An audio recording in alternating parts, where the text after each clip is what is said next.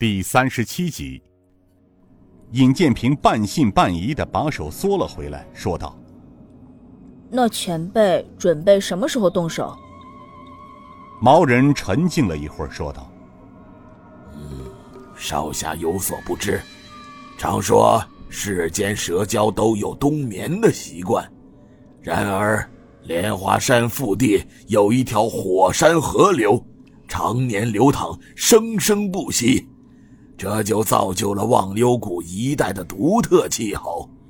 此期虽说是冬季，少侠知道，外面是大雪封山，寒冷无比，而谷中却是温暖如春呐。说到这里，尹建平明白了忘忧谷中的气候为什么与谷外不同的原因所在。接着，毛人又道。由于热流的因素，白蛟养成了不会冬眠的习惯，在冬季它只会在未时和申时小睡，所以老夫才敢带少侠去那里偷窥。老夫想，如果少侠真的决定不计生死帮助老夫族群，那么少侠可随老夫进坛吧。到了坛内。少侠趁这个空隙熟悉一下总坛内的地形，到时候咱们要与那白蛟生死一搏呀！毛人说完，从石桌上打开一个黑木箱子，从里面拿出两颗如龙眼大小的丹药，自己率先服了一颗，另一颗递给尹建平。少侠先服了此丹。尹建平接过丹药道。前辈，此丹是否叫龙涎丹？毛人说道：“不是，少侠曾经服用过师门柳成风炼制的，就叫龙涎丹。而此丹是圣教中的圣品，它叫紫金还魂丹。服用此丹后，能在几个时辰内提高一倍以上的功力，而且……”在有效的时辰内，百毒不侵的功能。尹建平没有丝毫疑问的吞下了丹药，点了点头。毛人从石柱上取下一把宝剑，回头对尹建平说道：“少侠，请跟老夫来。”跟着毛人又往莲花山圣坛而来。穿过中门时，尹建平回头发现，就在来时逗留的那岩坡上。站满了猩猩和猴群，他们一个个流露出一种期待的眼神。穿过这石凸桥，上了十多道台阶，便到了圣教总坛门口。毛人带着尹建平走了过去。尹建平走进大门，往里一看，再次惊呆了。尹建平跟着毛人踏进了红莲教总坛内。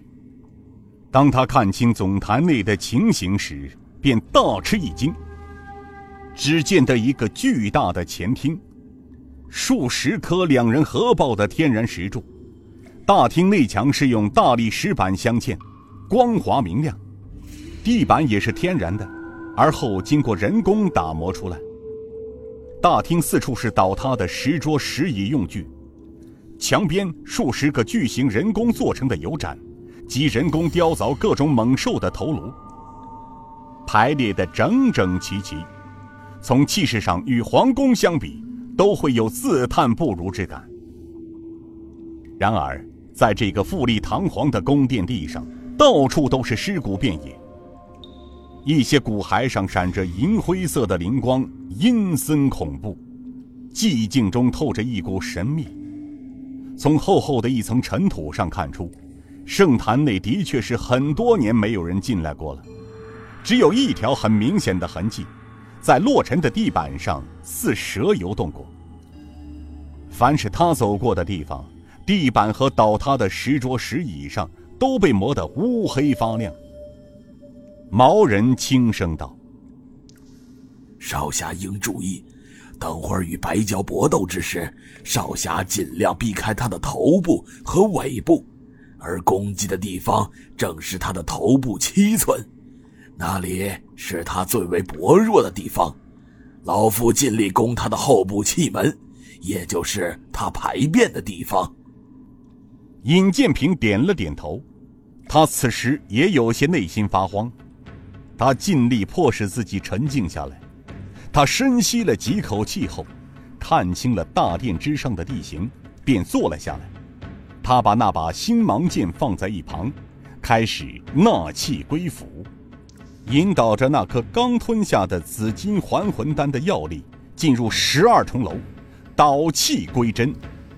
顿时，一股暖流从丹田升起，渐渐注入全身的经脉中。此时，他感到。全身真气充盈，似乎自己的功力又更进了一层。这个时候，身旁的星芒剑忽然跳动起来，甚至越来越厉害。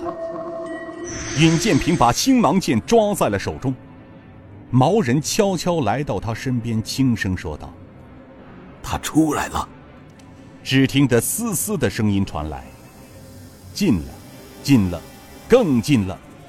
尹建平又开始紧张起来。